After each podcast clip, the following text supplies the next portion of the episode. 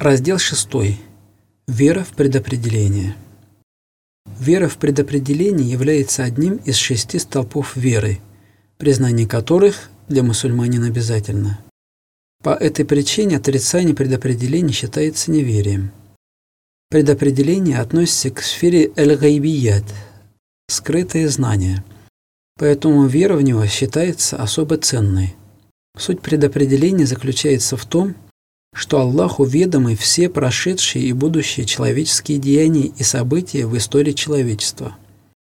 И Он осуществляет эти события согласно своему знанию. Наши богословы Ахлюссунна аль условно делят веру в предопределение на две составляющие – каба – предзнание и кадар – предопределение. Када – это знание Аллаха о тех событиях, которые произойдут в будущем – Кадар – это осуществление Аллахом всех событий согласно своему знанию, то есть када. Несмотря на такое деление, практически эти обе части являются одним целым. Таким образом, предопределение подразумевает, что Аллах знает все, что произошло и что произойдет. Он всегда притворяет свою волю в действительность, его мощь безгранична – то, что он предписал, никто не знает.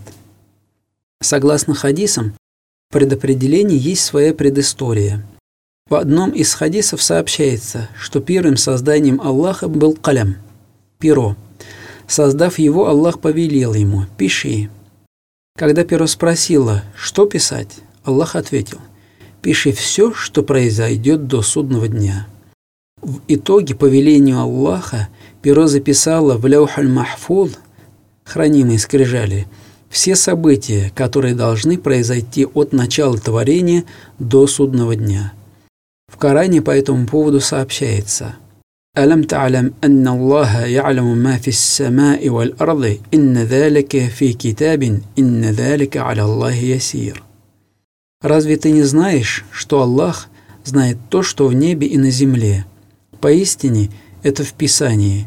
Поистине это для Аллаха легко. Как видим, предопределение тесно связано с двумя божественными атрибутами – всезнанием и могуществом. Выше уже было упомянуто, что всезнание Аллаха абсолютно, безгранично, уникально. Оно объемлет все. Для него нет понятий обретения или поиск знания – Благодаря этому атрибуту Аллаху еще до создания мира было известно все о своих созданиях. Он знал, кого, что и когда создаст, знал обо всех событиях, которые произойдут с тем или иным его созданием. И согласно этому всезнанию, перо записало все это в скрижале хранимой. Благодаря второму – упомянутому атрибуту Аллах осуществляет все события согласно своего знания, соотношении воли Аллаха и воли человека. В основе данной проблемы лежат аяты Корана, буквальный смысл которых кажется противоречивым. Приведем несколько примеров. В одном из аятов сказано «Вахадайнахун надидейн» и повели его по двум путям – Смысл данных аятов указывается на то, что человек свободен в выборе между добром и злом. Но в то же время в Коране есть аяты, привязывающие волю человека к воле Аллаха. Например, وَمَا تَشَاءُونَ إِلَّا أَن يَشَاءَ اللَّهُ إِنَّ اللَّهَ كَانَ عَلِيمًا حَكِيمًا Но вы не захотите этого, если только не будет угодно Аллаху. Воистину Аллах, знающий мудрый. И другой аят. «Ман яхдиллаху фахуаль мухтад, а ман юдалил фалан таджид лаху валиям муршида». Тот, кого ведет Аллах, идет по прямому пути. Тому же, кого он вводит в заблуждение, ни за что не найти ни покровителя, ни духовного наставника. Такое, кажущееся противоречие в Божественном Писании, не могло остаться незамеченным – и, конечно, сподвижники пророка Мухаммада, саллаллаху алейхи вассалям, первыми обратили на него внимание. В сборнике хадисов «Сахих Сунан от Термиди» приводится хадис от Абу Хурайры, в котором сказано «Посланник Аллаха подошел к нам в то время, когда мы спорили о предопределении. Далее хадис сообщает о том, что пророк Мухаммад, саллаллаху алейхи вассалям, узнав о теме разговора, очень рассердился.